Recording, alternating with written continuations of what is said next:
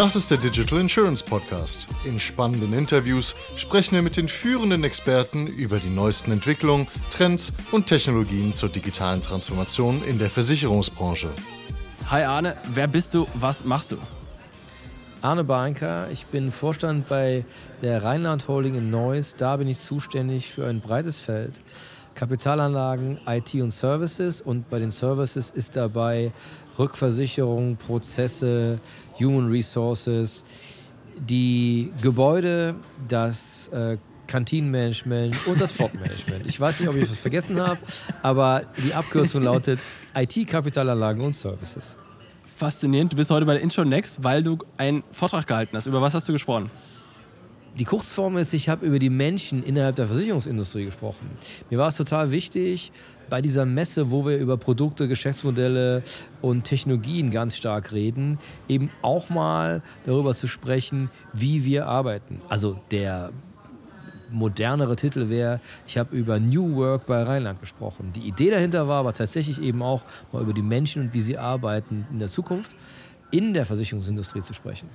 Was umfasst für dich denn dieses New Work? Das ist mehr als nur Teams installieren. Ja, äh, das stimmt. Ich habe in meinem Vortrag äh, über die Bedeutung von Präsenz gesprochen. Ne? Ich möchte, dass wir verstehen, schon vom Wortsinn her, dass Präsentsein bedeutet, Wirkung zu entfalten. Das ist was anderes als halt einfach nur an einem Ort sein. Und ich glaube, dass es wichtig ist, mit all diesen Tools genau das äh, zu befördern. Und bei den Tools meine ich eben nicht nur die digitalen, Teams, Miro, Menti, you name it, sondern Tools sind auch die, die wir in der analogen Welt haben, nämlich vernünftige Büroausstattung. Da meine ich so coole Sachen wie Dancing Walls, bewegliche, begrünte Wände und so weiter. Und aus dem gesamten Mix der Möglichkeiten wird dann die Möglichkeit den Teil auszusuchen, den ich jetzt brauche, um mit meinen Teamkollegen an der Sache möglichst gut arbeiten zu können, in der wir arbeiten. Ich habe gerade im Podcast haben wir darüber gesprochen in Folgen, dass nur noch 13 Prozent der Leute im Büro arbeiten wollen. Ich konnte das nicht ganz glauben. Ist das eine Zahl, die du ähnlich siehst oder hast du es auch gehört oder was ist deine Anzahl? Also ich kenne die Zahl nicht und ich bezweifle sie auch. Ich kann sie aber total gut verstehen, wenn man unter Büro so dieses Bild hat, langer dunkler Gang, Tür links, Tür rechts, Tür links, Tür rechts, dahinter sitzen immer zwei oder vier oder was auch immer. Wir haben wenig tun müssen, um bei uns bei der Rheinland, als wir gesagt haben, okay, es können wieder mehr Leute ins Büro kommen, dass auch wieder mehr Leute gekommen sind. Natürlich nicht wie früher, montags bis Freitag, aber unsere Büros sehen auch ganz anders aus. Wir haben die Wände rausgerissen, Licht reingelassen, äh, Farbe reingebracht, neben den normalen Schreibtischen, launchige Möbel, verschiedene Kommunikationssituationen in Rückzugsräumen. Ich will jetzt nicht das ganze Konzept ja, ausbreiten, ja. aber es ist wirklich eine ganz andere Office-Welt geworden, wo wir eben auch Angebote innerhalb unserer Wände machen, die man zu Hause nicht hat. Wände, im Kopf auch wegzunehmen, indem ich mal Wände aus dem Büro rausnehme, Farbe in den Kopf zu kriegen, indem ich einfach in einen Raum gehe mit viel Farbe. Das wird angenommen. Das Büro der Zukunft, das hat jetzt, also was hat das da drin? Das hat jetzt Teams, das hat auch Laptop oder ein Tablet oder hat das einen Stand-PC oder ist das abhängig davon der Aufgabe? Wahrscheinlich das auch, aber was ist da drin im nee, Büro dazu? Bei uns ist das so, dass wir jedem so ein Microsoft Surface gegeben haben, weil wir einfach mal ganz banal gesagt haben, zwei Dinge sind doch klar. Wir werden in Gegenwart, wir reden ja gar nicht von Zukunft, in Gegenwart werden wir zwei Dinge haben. Wir werden regelmäßiger wechseln zwischen Offline- und Online-Arbeit konsequenterweise brauchst du doch jetzt ein Device, was das integriert kann. Also nichts mit Stöpseln von Headset, Kamera und sonst irgendwas, sondern ein Multimedia Touch PC. So. Zweitens, wir werden doch wohl auch äh, relativ schnell einig, dass wir wahrscheinlicher und häufiger als früher an wechselnden Orten arbeiten. Und hey, Achtung, damit meine ich nicht nur zu Hause oder im Büro, sondern bei uns auch ganz dezidiert wo im Bürogebäude. Entsprechend haben wir uns für ein Microsoft Notebook entschieden, weil das alles zusammenkommt. Ich sage dazu auch immer, das ist gar nicht modern, das ist einfach nur zeitgemäß. Will heißen, die Leute kommen in die Räume rein und haben ihr Device mit dabei. Wir haben in den Konferenzräumen überall Technologie installiert, auch verschiedene, um dann auf die Screens die Sachen zu spielen. Aber wir haben eigentlich nirgendwo mehr irgendwie so ein Thin Client oder irgendwie sowas rum, weil die Leute kommen mit ihrem Ding irgendwie an. Und im Übrigen das mit dem Teams, ja, in dem Teams ist auch so eine schöne Sache. Man kann ja diese Collaboration-Software total dünn auf der Oberfläche machen. Richtig gut wird das ja erst, wenn alle auf dieselben Dateien zugreifen können. Dann ist man schon mal bei SharePoint. Dann muss man Migrationsstrategien machen von den alten komischen Laufwerken. Ja. Also wir versuchen das wirklich konsequent voranzutreiben.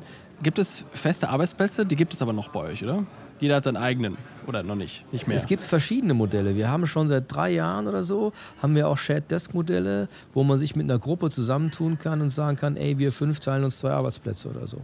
Das geht auch. Weil dann manche im Homeoffice immer sind und sich das. Weil manche im Homeoffice sind, manche in Teilzeit, was auch immer. Was wir nicht haben, ist diese Rollcontainer-Mentalität, wo du irgendwie in der Tiefgarage deinen Rollcontainer nimmst und dann irgendwo sitzt.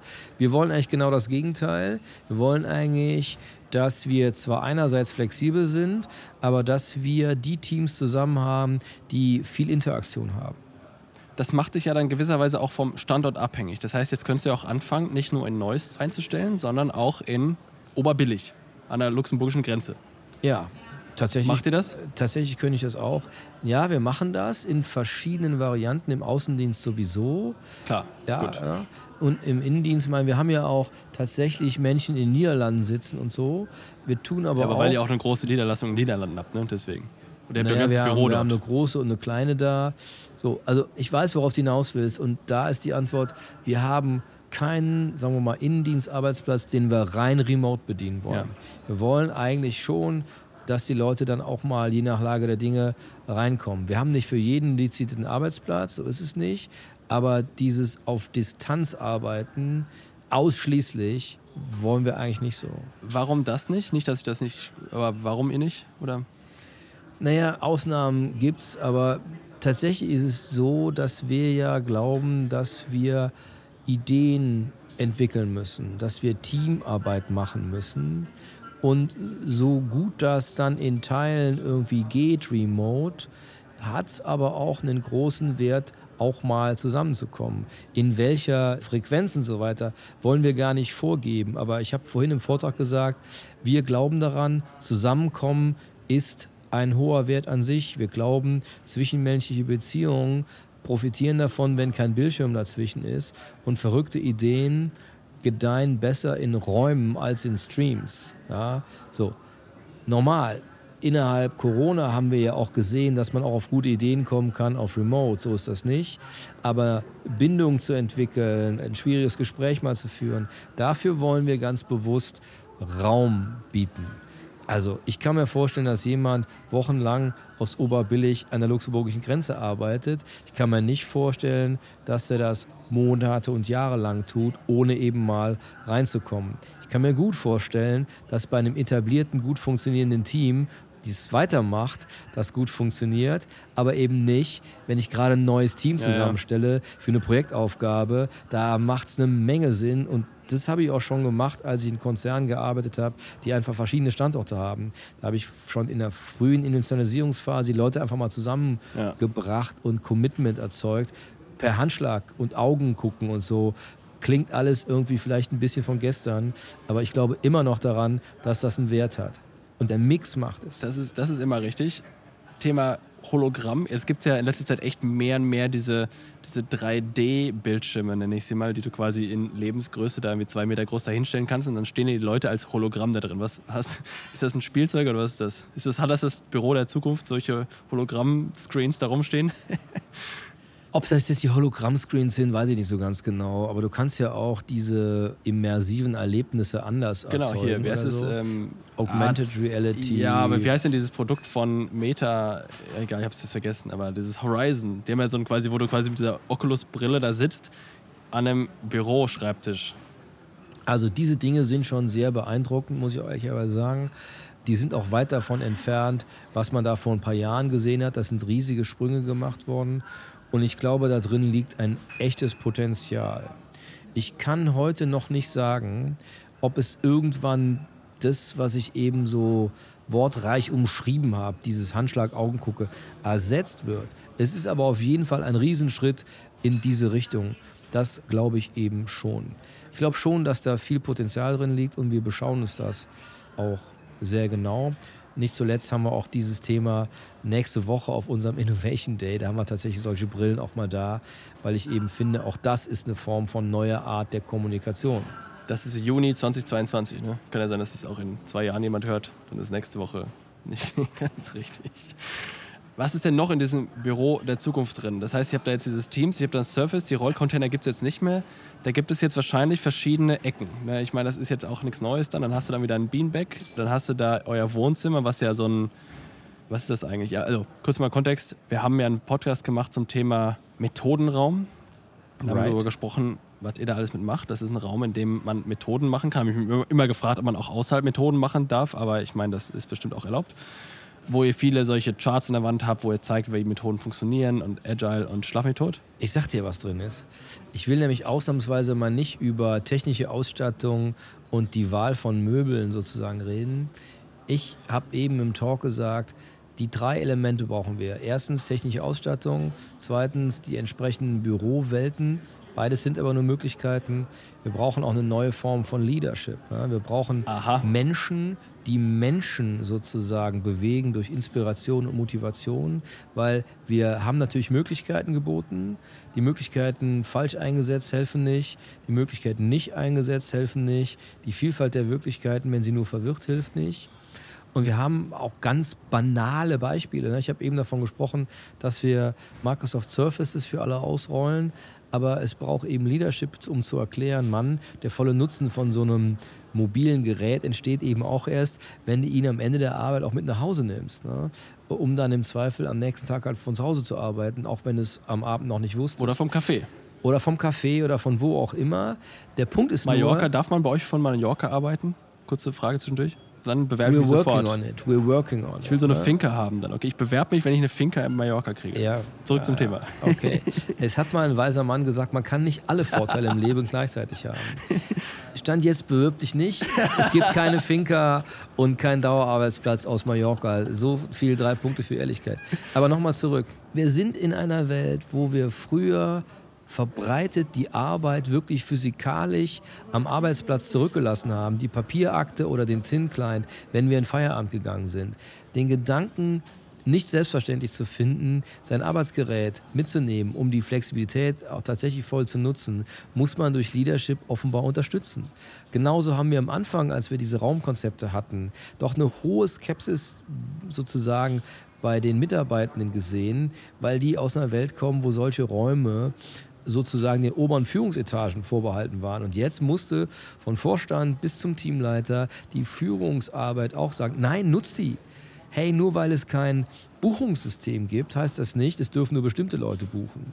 Nein, wenn du in den Rückzugsraum gehst, um da irgendwie mal konzentriert was zu arbeiten, denken alle rumrum nicht, du bist faul oder so, sondern den Nutzen dieser Möglichkeiten überhaupt nur in die Wirkung zu bringen, und davon rede ich die ganze Zeit, wirksamer werden, braucht Führungsarbeit. Es geht natürlich aber viel weiter hinaus. Ich meine, wenn du jeden Tag von deinem Vorstand gesagt bekommst, such dir aus, wie dein Team arbeitet, hier sind tausend Möglichkeiten. Musst dir selbst Gedanken machen. Da muss man sich selber Gedanken machen. Ja? Viele sagen, es wäre viel einfacher, alle müssten wieder so oder so. Und wir sagen, nee, wir haben so viel investiert und wir sind ganz einfach auch nicht in der Lage, für jeden exakt zu sagen, was der richtige Mix in der Situation ist.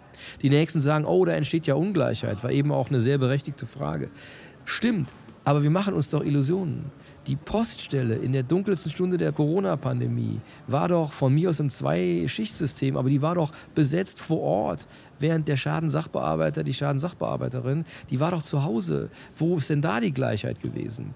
Die Gleichheit entsteht darin, dass wir allen gleiche Möglichkeiten und die gleiche Freiheit geben, ist nach Situation Woran arbeite ich, mit wem arbeite ich, wer meine Stakeholder sind. Auch wie sieht es zu Hause aus. Ich kann niemanden gebrauchen, der nicht im Büro vernünftig arbeiten kann, weil er ständig auf die Uhr guckt, weil er irgendwie eine Lieferung erwartet und dann irgendwie losrennen muss. Für zehn Minuten. Dann sei zu Hause, sei entspannt, wenn es klingt. Dann ist deine Wirkung fürs Team, fürs Unternehmen einfach besser. Genau, statt in der Kaffeeküche mit den Kollegen zu reden, was ja auch sinnvoll ist, kann man auch mal die Waschmaschine anmachen, ne? was ja auch total sinnvoll ist. Ja, Aber es gibt eben Sachen, da passt es eben nicht. Ja. Keine Ahnung, irgendwie äh, Zielgespräch mit dem Chef, würde ich mir wünschen, dass die ernsthaft geführt werden. Äh, auch solche Tools sind wir dabei, durch unsere HR-Abteilung wirklich auf den Prüfstein zu stellen, weil das blöde Mitarbeitergespräch, was einfach nur, na, wie war es denn so, darum geht es nicht. Es ist ein Baustein von Know Your Customer, wenn man so will, Ja, wenn man ja. über Führung redet. Ein Baustein von Talentmanagement, ein Teil von Fördern, Formen und so. Wenn das ernst genommen werden will, glaube ich, klappt das wieder besser face to face. Dafür kann man eben mal reinkommen. Was ich Und interessant dann finde, nicht die Waschmaschine. du hast, an ein dem paar, Tag. du hast ein paar Sachen gerade angesprochen. Ich habe an der Uni Wittenherdecke studiert und da haben, kam quasi von vornherein irgendwie die Ansage, ey, ihr könnt hier alles machen, was ihr wollt, ihr müsst euch nur entscheiden. Und ich weiß noch, dass ich im ersten Semester, oder ich weiß nicht wann genau, im ersten Semester habe ich mir alle Kurse vollgeladen. Ich hatte so viel irgendwie zu tun und ich wusste nicht mehr, wo links und rechts. Und nach, weiß ich nicht, drei Monaten habe ich festgestellt, okay, das ist viel zu viel gewesen, du kannst dir das alles gar nicht abarbeiten. Und plötzlich musste ich lernen, Nein zu sagen. Das habe ich heute noch in Erinnerung, wie du ja siehst, dass ich bewusst quasi diesen harten Schritt machen musste und Nein sagen musste zu all diesen coolen Angeboten, die ich da als äh, Student gesehen habe. Und das ist ja das, was du auch gerade gesagt hast. Das heißt, man muss lernen, sich zu entscheiden. Und gerade wenn man sich entscheiden kann, arbeite ich jetzt von zu Hause, von hier, vom Arbeitsschreibtisch oder vom, was immer, Wohnzimmer oder wie auch immer der Begriff war, dann muss ich mich entscheiden. Das ist schwierig, aber sobald ich das gelernt habe oder sobald ich mich daran gewöhnt habe, ist es halt auch befreiend, weil ich viel mehr Möglichkeiten habe. Und natürlich glaube ich, letzter Satz, dass wenn wir die Person fragen, was findest du jetzt am besten, was macht am meisten Sinn, wie du deinen Job erledigen kannst, dann werden die überraschenderweise auf eine vernünftige Antwort kommen. Niemand wird sagen, der jetzt in der Poststelle arbeitet, wie du gerade sagst, ich arbeite von zu Hause, weil die wissen selbst, dass sie die Post nicht von zu Hause mein Satz, können. sie werden da keine Wirkung entfalten. Ja. Ne? Ich betone auch, dass wir natürlich auf einem Weg sind, das zu lernen. Also sowohl innerhalb des Unternehmens, innerhalb der Branche, ein Stück weit auch noch sozusagen im größeren, auf einer größeren Skala. Wir sind dabei, das zu lernen. Ich habe aber auch mal den schönen Satz gelernt, wenn du mit Menschen arbeitest, konzentriere dich mehr darauf, Demotivation zu vermeiden, als irgendwie zu versuchen, die Leute zu motivieren. Und ich glaube an voll ganz einfachen Sachen. Mann, wir haben so viele Möglichkeiten, technisch, aber auch in Bürowelten. Davon jetzt was den Leuten vorzuenthalten, wäre doch demotivierend. Noch schlimmer wäre, ihnen was wegzunehmen, wo wir alle erlebt haben, dass es für viele Situationen wirklich viel, viel besser ist, weil man eine Reise vermeidet und so weiter. Wäre doch demotivierend. Und ich glaube einfach daran, am Ende wollen die Leute nicht stumpf gesagt bekommen, wie sie ihre Arbeitswelt zu gestalten haben, weil ein Stück weit haben sie das ja im Homeoffice auch machen müssen. Sie mussten sich entscheiden, setze ich mich in die Küche, mache ich ein eigenes Arbeitszimmer und so weiter. Natürlich reagiert ja jeder so mal Typ entsprechend. Die einen haben sie ein perfektes Homeoffice eingerichtet, die anderen sitzen immer noch wie am ersten Tag der Pandemie sozusagen an ihrem Küchentisch. Alles klar, aber guck mal Apple. Ja, Apple hat von ganz oben gesagt, ich glaube Montag, Mittwoch, Donnerstag kommt ihr rein, weltweit, Ende aus, weil ich glaube an die Zusammenarbeit. Ich würde ja zustimmen, ich glaube an Zusammenarbeit und Zusammenkommen, aber ich glaube eben nicht mehr an solche Ansagen. Ich glaube, das demotiviert. Ja. Die Leute sagen erstmal, uh, echt, diese Freiheit haben wir, oh, die Freiheit ja, ist ja auch ein Auftrag, muss ich auch noch machen. Und wir sagen ja. Und noch eine letzte Verlängerung. Wir glauben auch daran, dass Leadership in diesem neuen Zeitalter, wenn du so sagen willst, wichtiger ist als jemals zuvor. Und wenn ich Leadership sozusagen stärken will, dann kann ich da auch mit solchen Kompetenzen dem Teamleiter zu sagen, ey, setz dich mit deinem Team zusammen, überleg das, lass die Leute nicht einfach laufen, sondern zeig ihnen Möglichkeiten auf und komm auf Ideen. Dann ist das doch eine Stärkung seiner Leadership-Kompetenz. Das kann doch nur gut sein. Zu diesem Thema Leadership habe ich mit dem Matthias Böhring-Uhle von der Gotha einen Podcast nicht komplett darüber gemacht, aber wir haben auch kurz darüber gesprochen und aber auch mit dem Marcel Jonf, der ursprünglich mal die Digitaleinheit der Bundeswehr aufgebaut hat, nämlich, dass Führungskräfte wegkommen müssen von Vorarbeiter hin zu Investor. Mit Investor meine ich, du musst im Grunde investieren in die richtigen Leute, in die richtigen Organisationen, denen die richtigen Ressourcen geben und sie dann machen lassen unter dem gemeinsamen Ziel einer Strategie. Und das ist ja genau das, was du meinst, richtig? Genau, ich, dieser alte Spruch vom Fördern und Fordern oder Fordern und Fördern, den habe ich irgendwie für mich umgemodelt in Fördern und Formen. Du kannst die Leute nicht, sagen wir mal, nichts kannst du so lassen, wie es ist. Ne? Auch auf Menschen trifft zu, alle müssen sich verändern. Du kannst aber auch nicht immer nur sagen, die Leute entscheiden im Sinne von fördern heißt, du kriegst auf dem Karriereweg, auf dem Weiterbildungsweg das, was du selber willst. Du musst auch formen. Du musst die Menschen formen, du musst ein Team formen, du musst auch dich selber, darf man nie vergessen, eine der Führungsdimensionen ist auch, sich selber zu führen, sich immer wieder zu fragen, okay. Deswegen haben wir eben auch ein Programm ausgerufen bei uns, was tatsächlich dieses Thema Leadership, toller Titel übrigens wirklich, äh, wir gehen in Führung, steckt ganz viel drin, wir gehen in Führung, nochmal ganz stark akzentuiert. Möglichkeiten wegnehmen ist blöd, aber die Konsequenz ist eben, du brauchst dann irgendjemand, der dich da durchnavigiert und dir dabei hilft, irgendwann dabei selber klarzukommen, ja. weil dann ist ein Form passiert. Du hast gelernt, Nein zu sagen, weil du einfach deine Wirkung verloren hast vor lauter Overflow. Genau.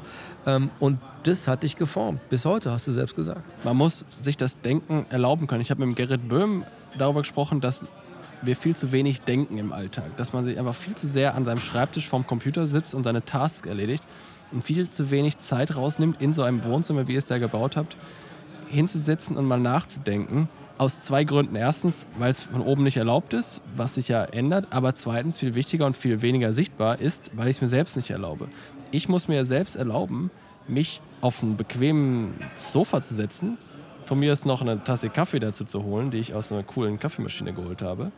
Und dann muss ich mir die Zeit nehmen, über mein nächstes Meeting, meinen nächsten Deal oder meine nächste Kooperation oder Strategie nachzudenken, ohne schlechtes Gewissen zu haben, dass ich jetzt nicht arbeite, nur weil es nicht nach Arbeit aussieht. Ja, das stimmt. Der Lackmustest ist immer die Frage, wie sieht denn das jetzt aus in den abarbeitenden Einheiten, die es bei uns in der genau, Insurance-Industrie genau, auch, auch noch gibt? Ganz klar. Dann nehmen wir doch einfach mal sowas wie telefonischer Kundenservice. Ich war immer ein großer Freund davon, work hard, play hard. Ich glaube, die Leistung, die die Kolleginnen und Kollegen da am Telefon machen, wird total unterschätzt, weil sie a ganz, ganz breit fachlich sind, weil sie ganz, ganz breit kommunikativ sind, weil sie je nach Branche ganz, ganz breit emotional sind. Sterbefälle, A-Flut und so weiter. Und man kann ja, weil es gibt kaum jemand, der mit so viel Daten transparent gemacht wird wie diese Ecke unseres Business, man kann ja wirklich nachweisen, dass es einfach sinnvoller ist, bewusst fünf, sechs, sieben Gespräche zu führen, dann bewusst eine Pause zu machen, zehn Minuten zu kickern, um dann wieder offen zu sein, frisch zu sein, anstatt einfach nur so durchzuarbeiten. Ne? Man kann die Gesprächszeiten, Sprachgeschwindigkeit, kann man alles, aber brauchst du eigentlich gar nicht, weil es einfach nur Common Sense. Ich kenne Telesales-Unternehmen, die grundsätzlich nur auf Halbtagsbasis einstellen, weil die sagen, ey, das hält keine acht Stunden durch. Lieber Full Burning, Full Power, vier Stunden und dann sollen sie Pause machen, im Sinne von nach Hause gehen.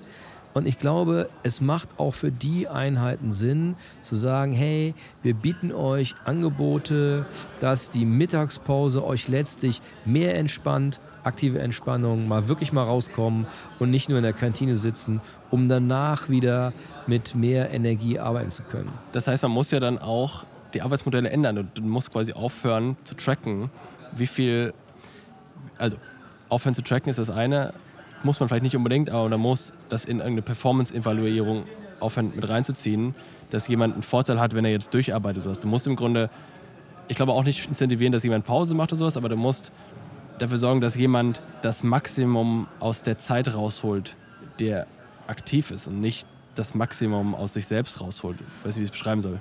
Also ich bin bei dir bei der Fragestellung, ich habe noch keine gute Antwort. Ja. Ich habe nur auch gesagt, ne, wir begeben uns jetzt auf diese Journey. Wir versuchen so mal die ganz offensichtlichen Sachen total zu vermeiden und die Sachen, die wir ganz offensichtlich machen müssen, ich habe eben vom Mitarbeitergespräch, Kompetenzmodell so gesprochen, jetzt mal anzugehen. Ich glaube nicht, dass wir damit fertig sind. Ich glaube, dass wir zu Arbeitszeitmodellen kommen. Die Antworten, die wir haben, lassen sich Stand heute auch schon sehen aber es ist auch schon zu sehen, dass sie für morgen nicht ausreichen werden. Ich bin ehrlicherweise auch noch nicht dabei, an allen Stellen alle Anforderungen verstanden zu haben. Ne? Lass doch mal den Evolutionsprozess zu oder wie heute, ich weiß gar nicht, wer es gesagt hat, gesagt hat, ne? am Ende ist auch schön, das Schwierigste war einfach nur the beginning. Ja? äh, wenn wir nicht zulassen, dass wir da auch Entwicklung beobachten, bei dem System der eigenverantwortlichen Gestaltung, wenn irgendwelche Räume nie genutzt werden, okay, weg. Wenn einige Räume immer überbelegt sind, hey, mehr davon. Ja. Wenn irgendein Modell sich irgendwie einfach so entwickelt, ne? Best Practice wird. Lass uns darüber nachdenken, das sozusagen zu promoten oder besser zu unterstützen. Ich weiß es nicht. Aber das muss doch auch erlaubt sein. Wir, wir sind auf einem Pfad, der so ganz merkwürdig eigentlich schon seit also mindestens fünf, sechs Jahren, weit vor Corona, sich irgendwo so im Unterholz abgezeichnet hat, dann ist da irgendwie diese Sichtbarkeitsmaschine mhm. Corona rübergelaufen. Und jetzt stehen wir da und einige Blank. rennen zurück ins Gras, aber letztlich wissen wir es nicht. Und auf Nichtwissen antworten wir mit Zulassen. Hm. Hast du auch das Gefühl, dass oft diese Stückarbeit, die wir ja gerade ein bisschen angesprochen haben, Telefonien, all sowas, dass die oft vergessen wird in solchen Diskussionen? Ich habe das Gefühl, dass dann immer Leute darüber reden, ja, wir müssen jetzt hier Sofas hinstellen und Beanbags und was der Geier was, man muss kreativ denken, aber quasi, dass das einfach auch Tätigkeiten sind, die erledigt werden müssen, dass die oft in solchen Diskussionen unter den Tisch fallen? Absolut. Ja, ich bin, bin großer, ne? großer Fan davon und ich beobachte das schon äh, ganz lange. Versicherung hat traditionell von innen nach außen funktioniert. Also innen war der hochgeschätzte Aktuar und so, ne? dann ging das nach außen und ein Stück weit der letzte in der wie soll ich sagen, Achtungskette war der Mensch Telefonagent oder so, Serviceagent, wie auch immer.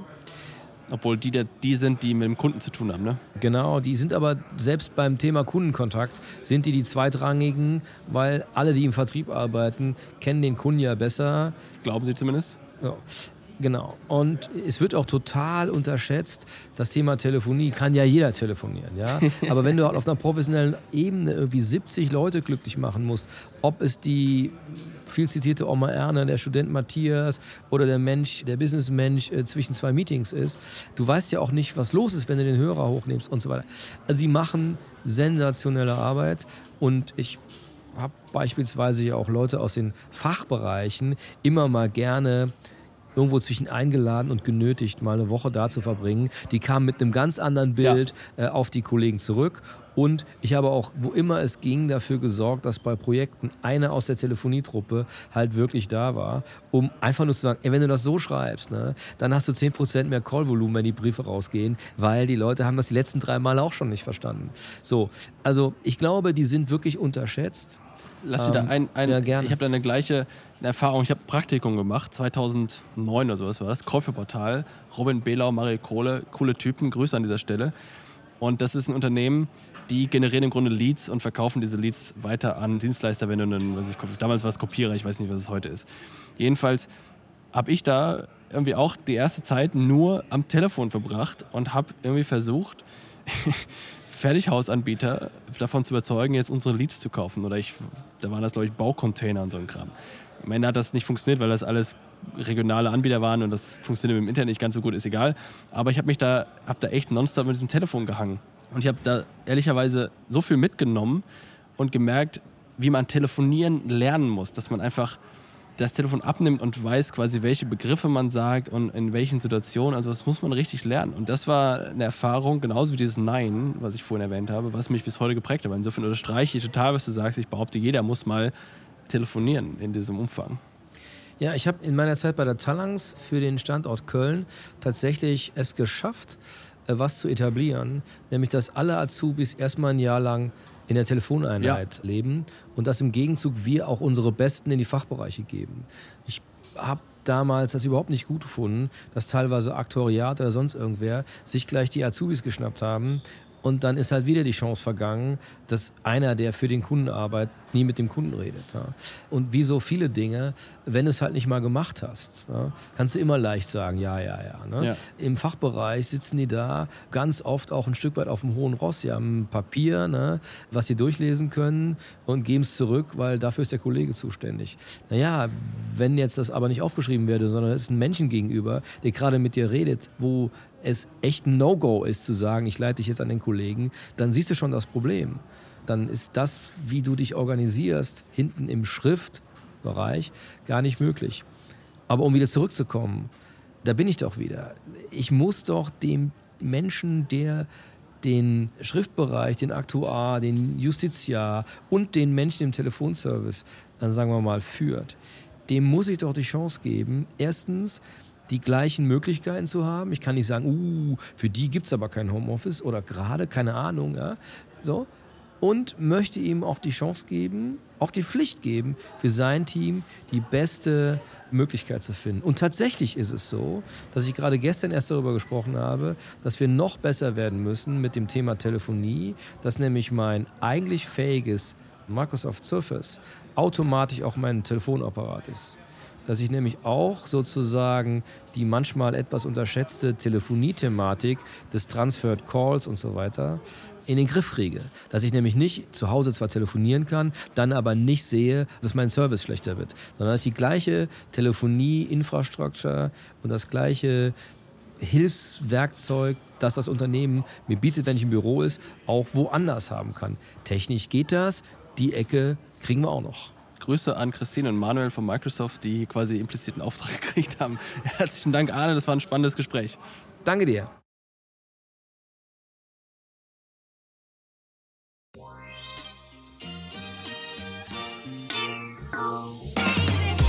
Das war eine weitere Ausgabe des Digital Insurance Podcast. Folge uns bei LinkedIn und lass eine Bewertung bei Apple, Spotify und Koda.